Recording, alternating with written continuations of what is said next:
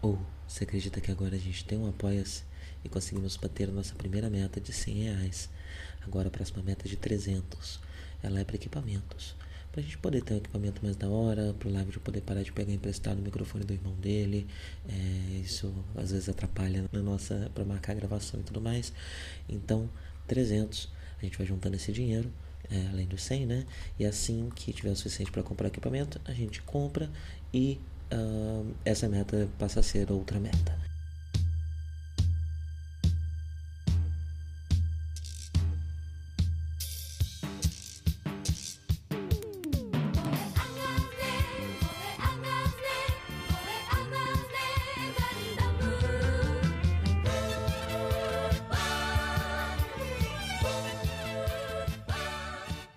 Bom dia a todos. Sejam bem-vindos a mais um Café com Ganda. Hoje eu tô tomando um, uma forma diferente de tomar mate. É, no geral, quando eu vou preparar o mate, a primeira água que você coloca é uma água em temperatura ambiente, né? Você não coloca água quente direto, né? Essa água em temperatura ambiente ela ajuda a já molhar a, a erva e fazer com que ela não queime com a água quente. Hoje eu esqueci de fazer isso. Então estou tomando um mate com um gosto bastante forte que parece bastante o chá de Santo Daime. Se vocês quiserem saber mais ou menos que gostinho que tem a ayahuasca, tome o mate dessa forma e pense 10 vezes mais forte. Aí você chega lá.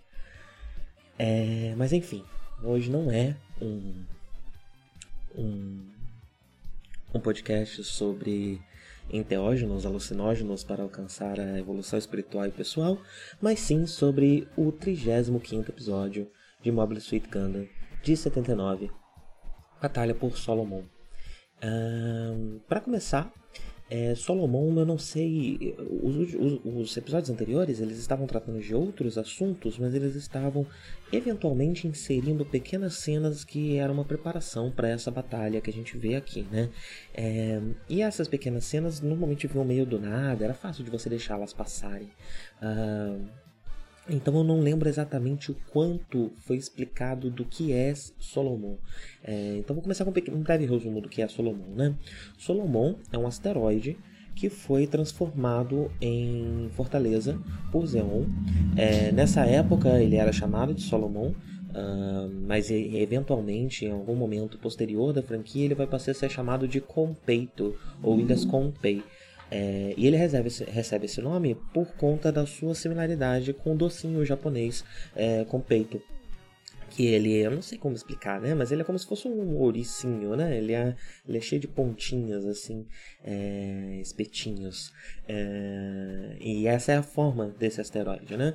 E ele foi transformado em Fortaleza, é um asteroide que fica próximo dos destroços da ala 4, que foi a primeira ala de colônias atacada por Zeon e destruído por Zeon, logo no comecinho é, da guerra, né, na guerra de um ano. E bem, o que acontece é que a base branca foi chamada pela federação uh, ah, para trocar uma ideia, né? E a gente chega a ver essa cena, a gente revê inclusive o, o, o Akain, é, eu acho que ele é almirante, se eu não me engano. Uh, e para quem não lembra dele, ele é uh, o responsável pela Luna 2 lá atrás, pela, pela Luna 2, que é aquele asteroide que fica perto da Lua, que é uma base militar da Federação, é, lá no comecinho da série, quando a base branca ainda nem tinha chegado na Terra e que te, inclusive estava querendo prender a tripulação da base branca pelo roubo da nave é, e do, do, do, enfim, né, do, do, do poderio militar ali, da parada militar que foi roubado por esse grupo, roubado, né? que foi, enfim, eles usaram para fugir é... da ala 7 no começo da série.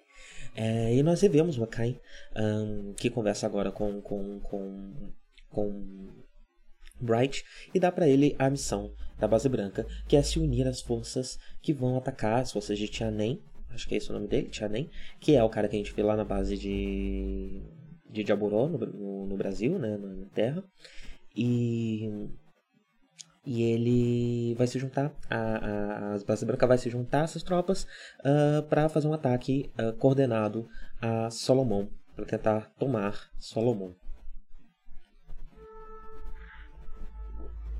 Pois bem, uh, essa cena do Akain é interessante.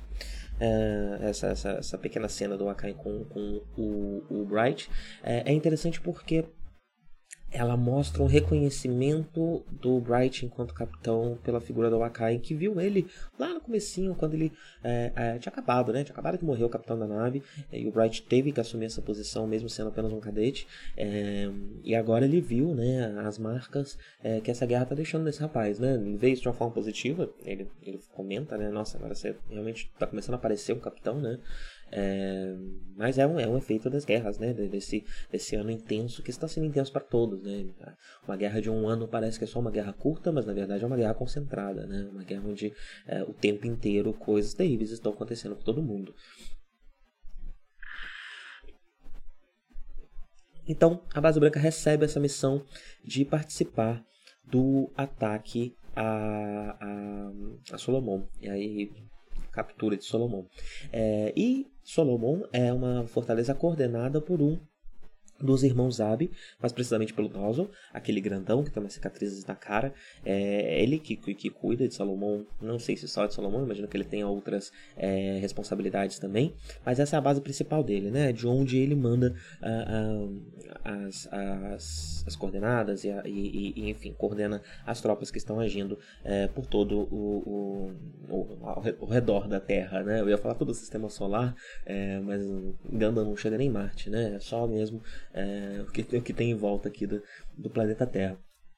Um, se eu não me engano, eu acho que o Urambaral foi, foi enviado é, pelo Dozel. O Urambaral é, é, respondia diretamente ao Dozel, uh, enquanto é, aquele rapaz, esqueci o nome dele, aquele do cabelinho escorrido, é, responde a Cacilha, né? E o Chá, é, pelo menos nos últimos tempos, tem também respondido a Cacilha. Que parece ser a, a no momento a, a, a, o, membro da família Zabi que está no campo que detém uh, uma maior influência sobre e a maior responsabilidade consequentemente né é, sobre a, a, as coordenadas de guerra né. É, a gente sabe que tem aquele filho esqueci o nome dele agora mas tem aquele filho é, do cabelinho baixinho acho que é roxo o cabelo dele que acaba assumindo uma, uma, postura de liderança nessa família quando o pai se retira mas ele não parece participar participar tão ativamente, tão diretamente uh, nas decisões de guerra e na, na coordenação das tropas de Zeon. Bem, é, e esse episódio ele foca primariamente eh, Desculpa, eu bati aqui o negocinho do mate. É, esse episódio ele foca primariamente nessa batalha, né? Ele é um episódio sobre essa batalha, inclusive esse e o próximo, né? Uh, vão ser sobre essa batalha, que no começo eu achei um pouco repentina, que veio um pouco meio do nada, até para a série tá com características claras né, de, do, do seu cancelamento. Né? Isso está refletindo bastante janela, é, seja às vezes numa falta de orçamento, seja às vezes uh, num certo uh, descompasso. É, em alguns momentos ali, né, por estar tá, por tá tendo que uh, condensar um plano que, que contaria com pelo menos mais uns 10 episódios é, nesses últimos uh, três episódios, né? Então você já percebe algumas coisas meio tronchas, né? Algumas coisas que eram para ter acontecido um pouco mais devagar, de maneira menos repentina, de forma mais é, natural. Uh, e eu considero que a Batalha de Solomon é algo que foi construído de uma forma muito pouco natural. Né? No meio dos episódios anteriores tinham cenas nada a ver com o que estava acontecendo no episódio que estavam construindo para essa batalha, né? levando essa batalha. E ela agora acontece já meio que sem nenhuma exatamente preparação nem nada. Então, isso inicialmente reduz um pouco a grandiosidade que parece ser esperada dela, né? Que é a primeira grande batalha envolvendo diversas tropas e diversas naves no espaço. Então, essa, essa forma repentina como ela começa é, reduz um pouco esse impacto. Porém, ao longo do episódio, a, a série vai conseguindo construir uh, uma batalha interessante, com armas interessantes, com é, situações de risco, como o Hayato ferido, que a gente vai ver, mas eu vou falar um pouco mais sobre isso um pouco mais à frente. É, que dão uma atenção para a situação, tanto do lado da federação como do lado é, de Zeon também, né? A gente vê algumas questões familiares do, do Dozozabi, é, que, e, e, a forma como ele lida, né? Ele, ele, ele se coloca como um soldado uh, que precisa se precisa lutar até o último momento, mesmo que isso resulte um sacrifício, né? E ele fala isso para a família. Uh, então é, esses elementos acabam tornando a batalha algo maior. E aí, quando como não conclui nesse episódio, a expectativa para o próximo episódio acaba alta, né? Então eles não conseguem construir uh, algo muito muito grande, né? Uma, uma, uma, uma forma natural de, de expectativa para essa batalha, mas depois que a batalha começa, eles conseguem fazer com que esse episódio termine com expectativa para o próximo. É, eu acho uma boa solução, uma boa solução quando você precisa condensar tanta coisa em poucos episódios. É, não daria para ficar fazendo episódios de preparação para Solomon, né? Então, é, vamos só começar Solomon, mas a gente faz um episódio duplo e nesse primeiro episódio a gente prepara né, todo o terreno é, e toda a expectativa para um segundo episódio onde a gente vai ver o, o, o real embate né, é, de forças entre Dozzle e a base branca. Mas mesmo assim, esse episódio contém muitas, muitos detalhes interessantes e a batalha que é mostrada nesse episódio também é muito é, criativa. Ela não é exatamente emocionante, é, mas ela envolve é, armas da federação muito interessantes, muito criativas, né? A primeira coisa que se nota é que esse episódio, por algum motivo, volta a lembrar das crianças. E tá lá as crianças o tempo inteiro. É, o tempo inteiro, né? Elas aparecem em duas ou três cenas, mas isso já é cena demais para essas crianças, porque elas não deviam estar tá lá. É, e, e, a série é interessante como por diversos episódios ela esquece completamente dessas crianças e lembra delas eventualmente, né? Eu acho que é até um recurso... Uh, eu lembro sempre uh, de, de, de da, da, história do Big One uh, no Jaka the Kikitai, que é o segundo Super Sentai uh, já feito, né, ever, que é um, é um Super Sentai que era considerado muito pesado, muito carregado de drama, e aí eles resolvem isso inserindo o primeiro sexto Ranger, é, que é o Big One. É, e o Big One, ele não é uma figura. Quando a gente pensa no Sexto Ranger, né, a gente já pensa numa figura sisuda, dramática. O Big One ele acaba servindo por um propósito contrário nessa primeira série. E ele é uma espécie de alívio cômico para uma série que estava muito carregada. E eu começo a ter a impressão que, pelo menos nesses pontos mais finais, é, toda vez que Gundam evoca a figura das crianças, é um jeito de aliviar a tensão uh, talvez para espectadores mais jovens, né? É, de, de manter. Era uma estratégia que se usava ali. É, no caso aqui. É, podemos dizer que não temos temos o que uma década de diferença entre Jaka e Ganda, né? Então é, é, é algo que era era utilizado uh, na época para como um alívio de tensão, né? Elas, as crianças não são exatamente um alívio cômico, mas elas são uma forma de deixar o, o a situação menos pesada. É, então eu acho que, que, que, que elas estão aqui justamente por causa disso, por ser um episódio de guerra. Uh, colocar essas crianças aqui é um jeito de aliviar a tensão, por mais assustador que isso seja, né? Porque essas crianças estão no meio de uma grande batalha. É, eu acho que quem trabalha isso muito bem novamente, né? Isso não chega a ser é, profundamente explorado aqui. Uh, em Ganda, é, mas em, em Ideon, a próxima obra do Tomino, ele resolve transformar isso, né, essa, essa, essa, essa, situação que acaba acontecendo devido a essa, essa técnica né, de você usar um elenco infantil para aliviar um pouco a tensão, mesmo em situações de extremo risco, é, ele acaba usando isso para, enfim, para cenas é, bastante pesadas e, e, e situações bastante é, tensas é, envolvendo essas crianças nessas situações de perigo intenso, né? É, mais nos filmes de Deon do que na série, se eu me lembro bem, mas a série também já tem um pouco disso. É, bem, além das crianças, uh, a gente tem essa situação é, curiosa em que a federação está com tropas muito reduzidas. É, a, a, maioria da, a maior parte da população da base branca está só confiando. Vamos confiar em Tianen, vamos confiar em Wakai. Uh, eles devem ter um plano, vai dar tudo certo. Uh, alguns deles talvez até saibam desse plano, mas alguém que claramente não está informado é o Kai e ele está bastante preocupado e reclamando horrores, né, da, da, de um ataque a uma fortaleza tão grande com um contingente tão pequeno por parte da federação, né? É, isso até linka com um outro assunto grande desse episódio, que é o amor é diferente. É, o Amorô vira pro Kai e fala, não, confia, tá tudo bem, não sei o quê. E o Kai vira pra ele, ah, pra você é fácil falar, né? E de fato, pro Amorô é fácil falar. Ele tem o melhor robô, é, ele é o melhor piloto, e ele é o melhor piloto não só pela sua técnica, como por essa natureza é, instintiva de new type que ele tem, né? E todo mundo já percebeu isso, né? A gente tá no momento da série em que todo mundo já viu que o Amuro não é normal, que as coisas que o Amuro faz não são, não são comuns. Não é só você praticar o suficiente que você chega é, no nível do Amuro. O Amuro realmente é especial. É, por mais que eles ainda não tenham é, o léxico né, do, do New Type, não entendam exatamente o que é isso, é, todo mundo já está ciente. É, especialmente depois dos últimos episódios em que o Amuro varre o chão de, de, de tropas inteiras, né? ele destrói 12 dons sozinho. É, são realmente feitos gigantescos né, que, que, que o Amuro já é capaz de fazer junto do Ganda. Então, sim, para ele é mais fácil dizer do que pro Kai, que tá lá sendo Kai, né? Alguém que de fato nem é. Nem, não, ele é bom piloto apenas pelo que ele aprendeu dos Legar, uh, pelo que ele faz uh, ali, mas ele não tem exatamente uma. Uh, que ele foi, foi, teve que fazer né, ao longo das batalhas, mas ele não tem exatamente uma dedicação de um soldado. Né, ele não se vê como alguém que quer praticar. Uh, então ele já tem uma, técnicas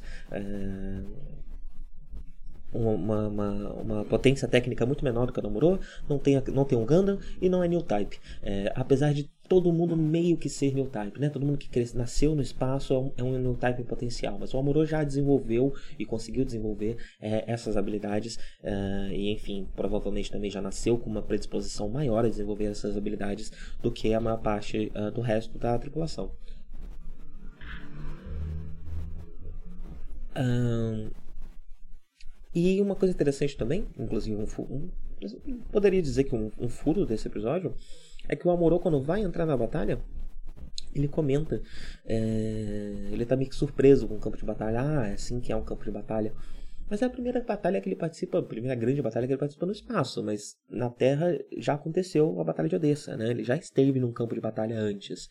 É, então não sei se é algo que se perdeu na tradução, se ele tá querendo falar tipo uma grande batalha espacial ou algo do tipo. É, mas ele já esteve em uma grande batalha, né? Não é a primeira vez, não. É, mas é, com certeza uma grande batalha no espaço afeta a pessoa, né? É diferente é, de uma batalha na Terra.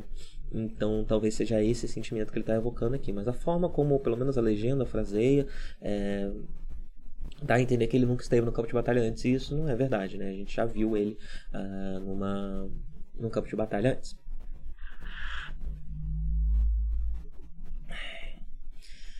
E bem, a batalha começa, né? Uh, a gente sabe é, que o Dozzle está numa situação complicada. Ele não está recebendo tantos reforços da, da família Zab quanto Cacilha está recebendo, né? Como eu disse, Cacilha está tá comandando uma quantidade maior de tropas, aparentemente, é, e está trazendo mais resultado também, pelo visto do que Dozzle. Então ele não está muito em autoestima, assim, a estima dele, a família não está ajudando muito ele. É, e logo no começo do episódio, né, ele reclama de que, ah, por que não estão me mandando números, né? Por que não estão me mandando várias tropas? Porque mandaram para ele o Big Zam, que é uma grande arma, ele é uma, uma, uma mobile armor que está sendo é, ela tá sendo mais propagandeada do que as outras mobile armors até agora, né? As outras mobile armors até agora foram tipo, ah, tem esse brinquedo aqui, olha ele aí, ele é muito poderoso, oh, caramba, explodiu, poxa, não tem mais então. É, já a Big Zan, ela, ela passou esse episódio inteiro, acho que ela já tinha sido citada anteriormente, e ao longo desse episódio ela ela passou, ela foi diversas vezes citada como a, o grande trunfo, né, do Zab, na verdade o único trunfo do Zab, é, dizendo que ele tem potência, a potência do Big Zan, ao invés de tropas numerosas e, e extensas, né.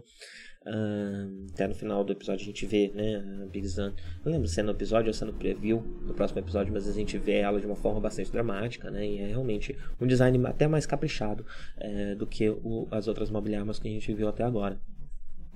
É, mas é, é, isso, essa é a situação do Zab. Zab não, o, o, do Dozzle, ele não está exatamente numa ótima situação, né? É, e eu estava até reparando uh, sobre como, como, conforme a série vai caminhando para o final, né? E a gente vai vendo ela mais condensada, é, a gente vai ver agora um embate contra os grandes generais, né? Muito similar ao que acontece no, no final de um Tokusatsu, né? Você tem o um Império Maligno e, seus generais que estão lá o tempo todo, mandando monstros ao longo da série, mas conforme a série vai caminhando para o final, é, você vai vendo meio que um embate mais, mais é, direto com cada um desses generais, né? E a eventual queda também de cada um desses generais. É, e não sei se exatamente pela contração ou se por uma herança compartilhada do gênero Super Robo, né, que influencia tanto o Tokusatsu é, quanto o Gundam, né, são, são duas coisas que meio que nasceram desse gênero. É, ou pelo menos, enfim, receberam um, uma, é, um referencial muito direto é, desse gênero. Uh, eu não sei o quanto é uma herança compartilhada ou por conta dessa contração, mas a gente vai começar a ver algo similar aqui em Ganda, né? Então agora é o, é o é o. Aí depois nós vamos ter Cacilha, é, não sei exatamente essa ordem, é, mas tem também o outro rapaz lá que eu comentei. Então a gente vai começar a ver a família Zabi aparecendo é, mais como um, um, adversários mais diretos é, para a base branca.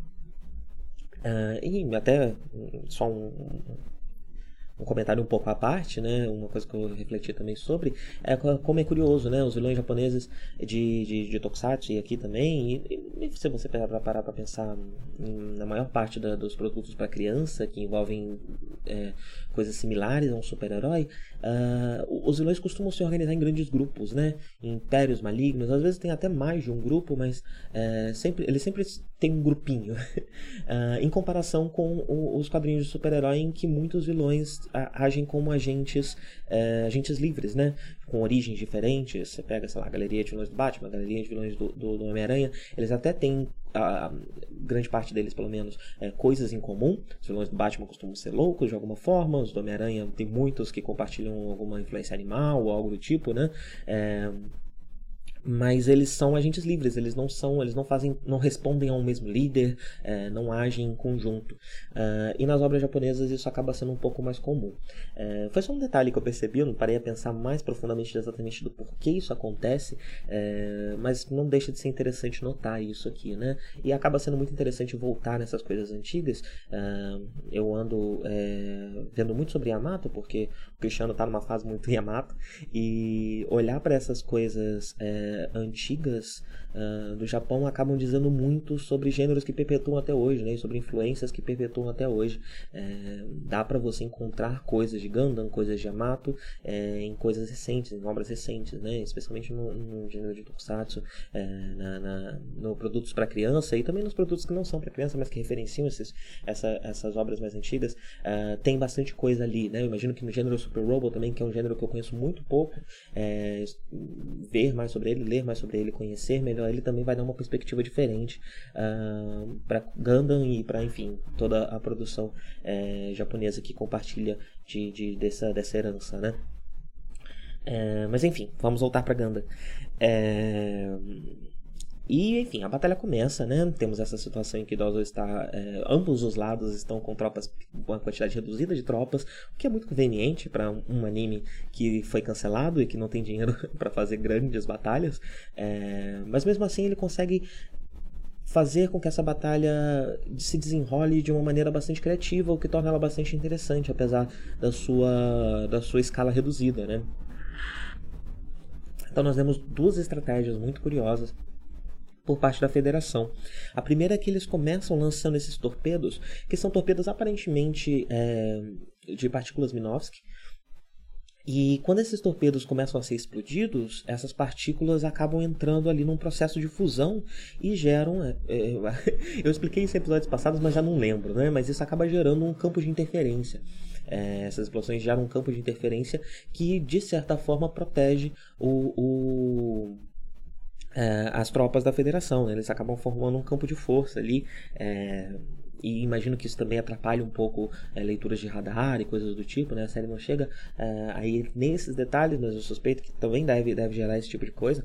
Uh, e isso acaba protegendo uh, as tropas de, de, da federação, né? Depois desses torpedos explodirem dessa, e, dessa, e dessa barreira estar preparada para eles, que eles resolvem lançar uh, as suas suítes, que são mais sensíveis do que os grandes cruzadores, né?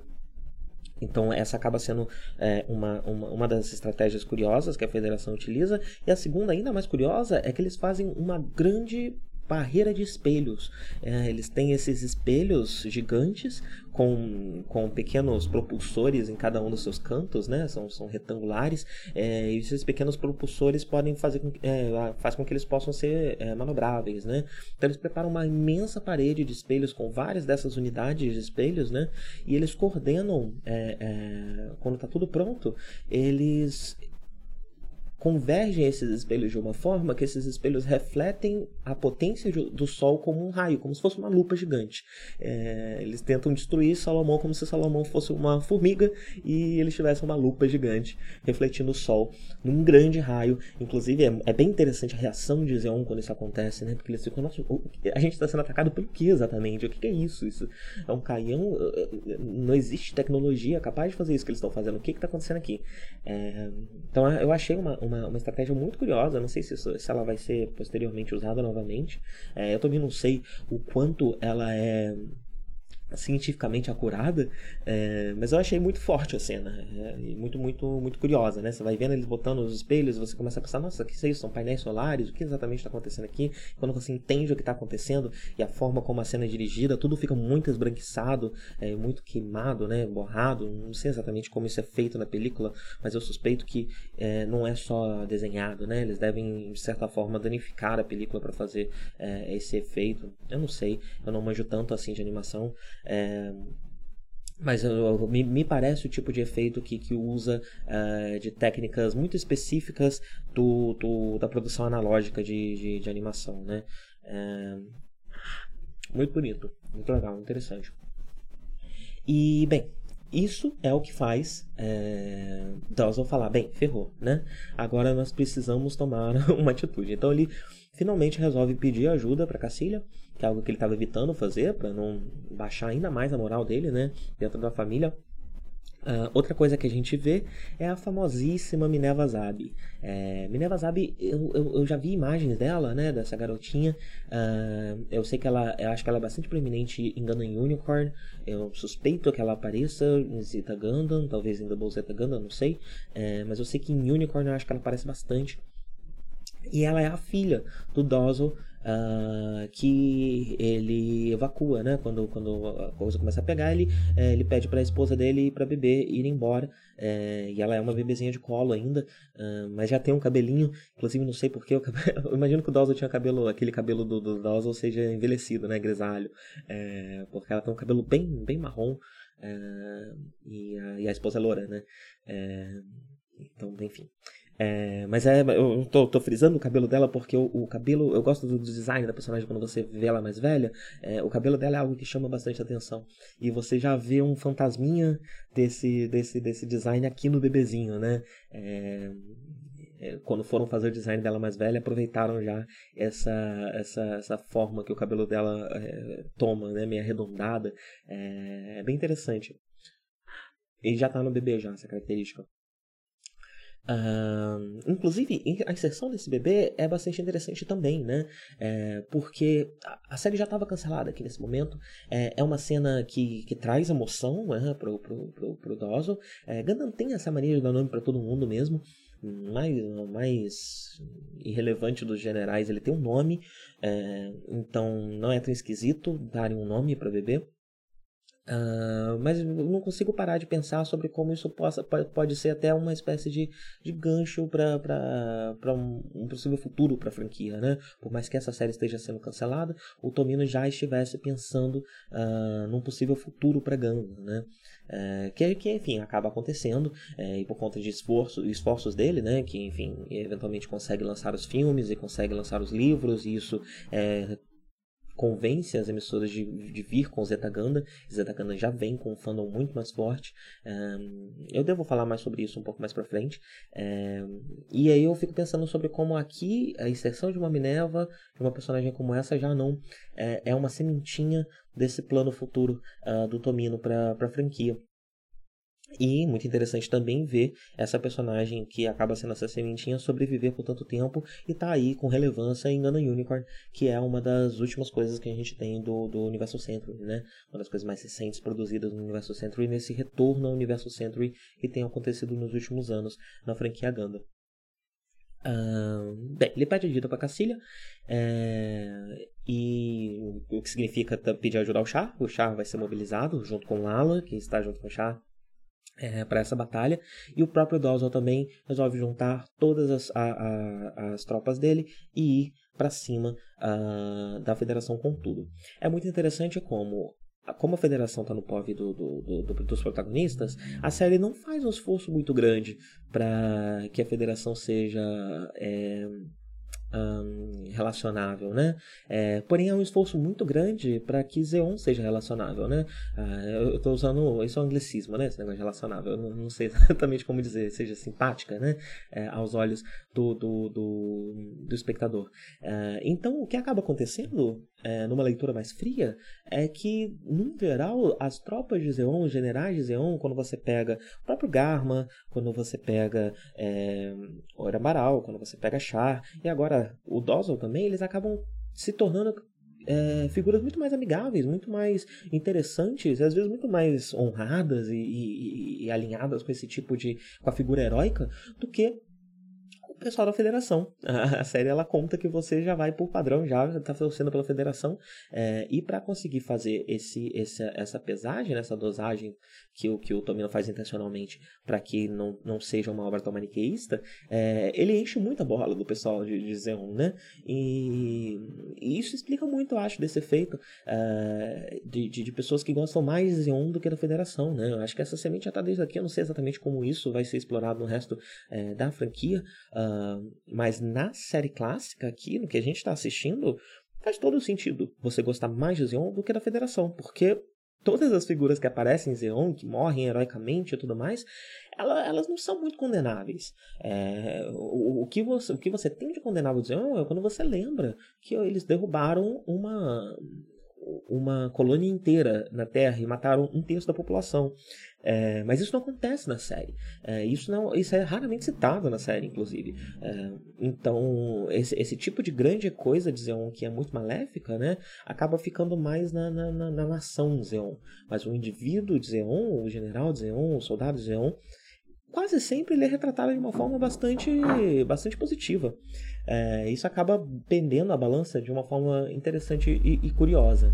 É, e eu fico muito curioso de ver pro, rest, pro restante da franquia como a figura de Zeon vai ser retratada, né? Depois já do já com o retorno do público, já com a, a, um fandom construído, é, o que exatamente vão fazer com o Zeon, se isso vai ser positivo ou negativo.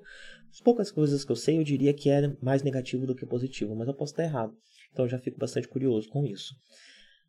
A gente já está muito tempo falando, mas eu vou continuar porque esse episódio tem bastante informação. Esses, esses episódios que tem muita batalha acabam sendo é, muito cheios de coisa, porque eu quero falar da, da parte de ação e da parte é, política também, né?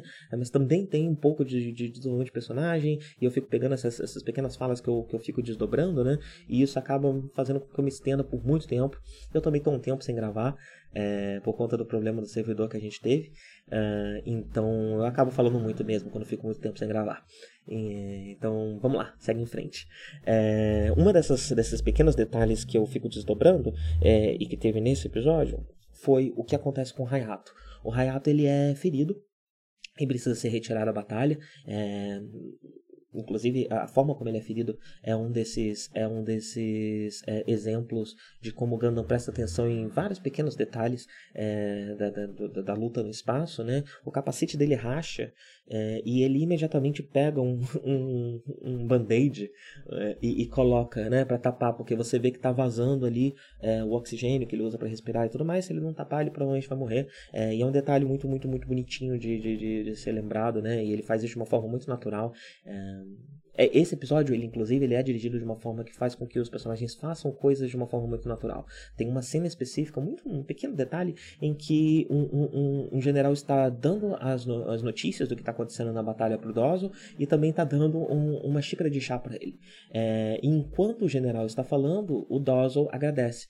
É, e é muito é, é, raro, né, em animação, em obras dubladas, você ver personagens falando ao mesmo tempo. Eu acho que isso deve ser tecnicamente difícil de fazer, difícil de deixar claro.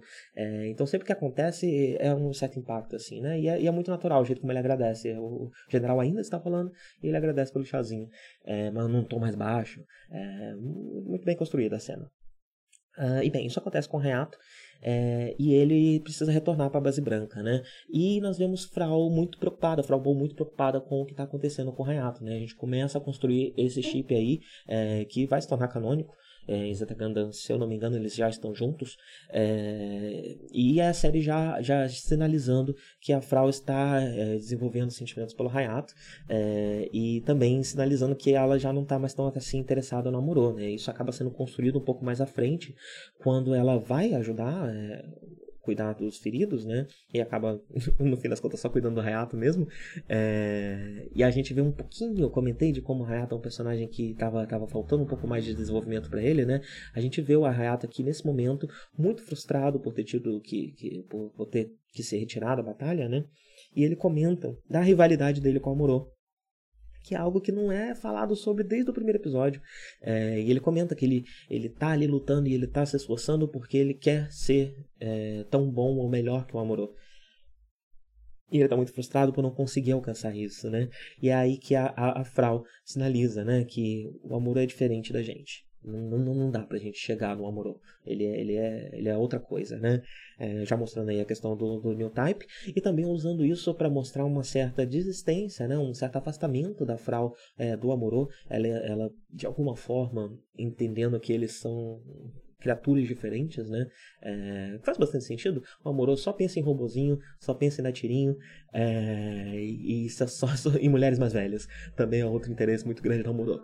É, então é já um pouco dela percebendo que hum, de, desse mato não vai sair cachorro, é, isso aí não, não, não, não, vai dar em nada, é, e sinalizando essa, esse, essa mudança de perspectiva é, dela para pro Hayato, né? Eu, eu sou agora um especialista em romances entre japoneses. Eu já tô no final da segunda temporada de Ainari Love Van e eu sei exatamente o que as obras eh, que as obras estão querendo dizer sobre todas as questões de um relacionamento é, japonês. É isso que a série está querendo indicar, segundo uh, o que eu aprendi em Ainari Love Van.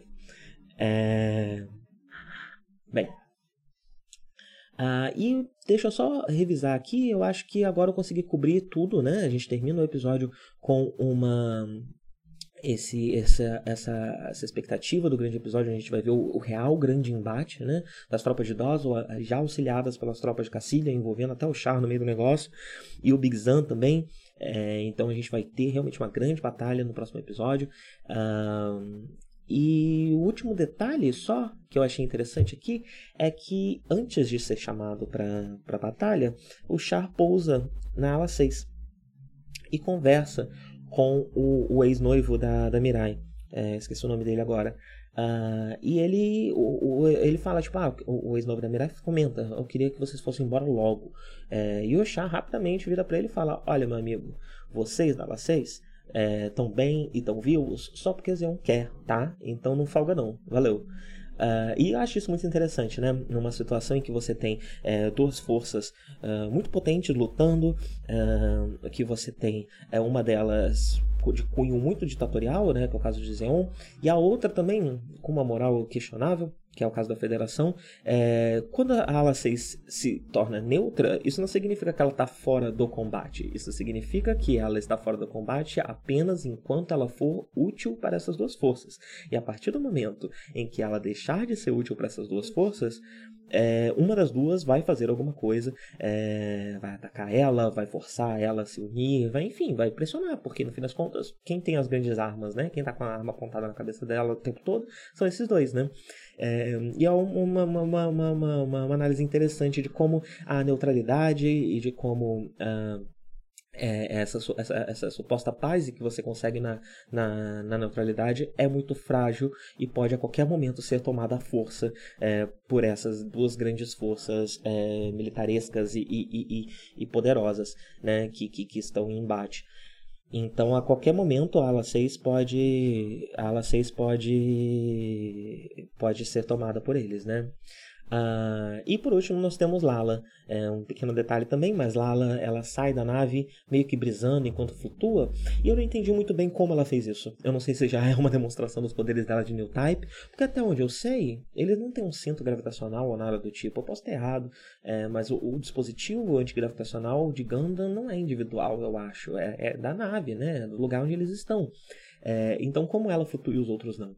É, não sei, eu posso estar errado. Talvez eles, eles usem uma espécie, uma espécie de cinto antigravitacional. É, mas também pode ser uma demonstração dos poderes dela, né? De, de, de New Type, né? Ela só sai da nave brisando horrores, como se fosse uma fada. É, e não fala nada com ninguém, só fica lá sorrindo e brisando. É, que é o que a personagem faz de melhor, pelo menos até agora. E é isso. Episódio longo, provavelmente o maior episódio de, de Café com Ganda até agora.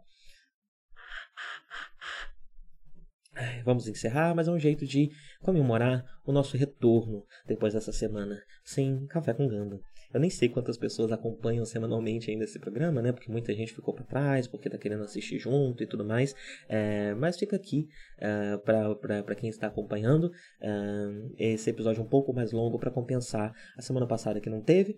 E para quem eventualmente vai ouvir também, tá aqui um episódio cheio de opina opinações minhas uh, baseadas em coisas. Tenham todos um bom dia e até a próxima.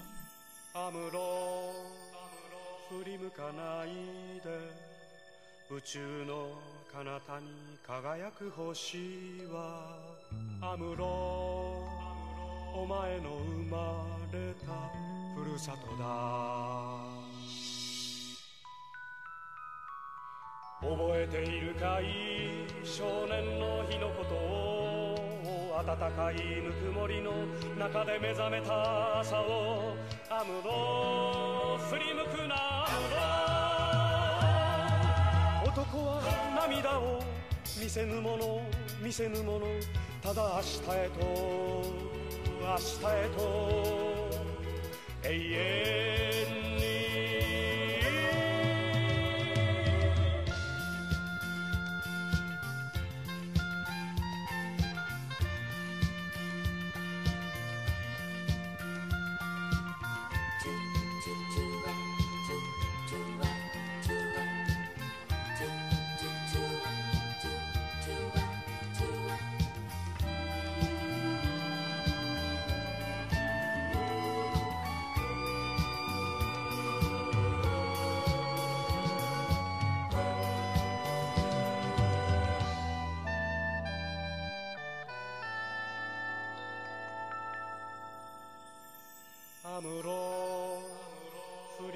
ないで。宇宙の果てにきらめく星はアムロお前が捨てた。ふるさとだ。忘れはしない少年の日の誓いを青春をかけ守り抜けこの幸せをアムロ振り向くなアムロ男は寂しさ隠すもの隠すもの。ただ明日へと明日へと。永遠に。覚えているかい？少年の日のことを。暖かいぬくもりの中で目覚めた。朝をアムロ振り向くなアムロ男は涙を見せぬもの。見せぬもの。ただ明日へと。明日へと。永遠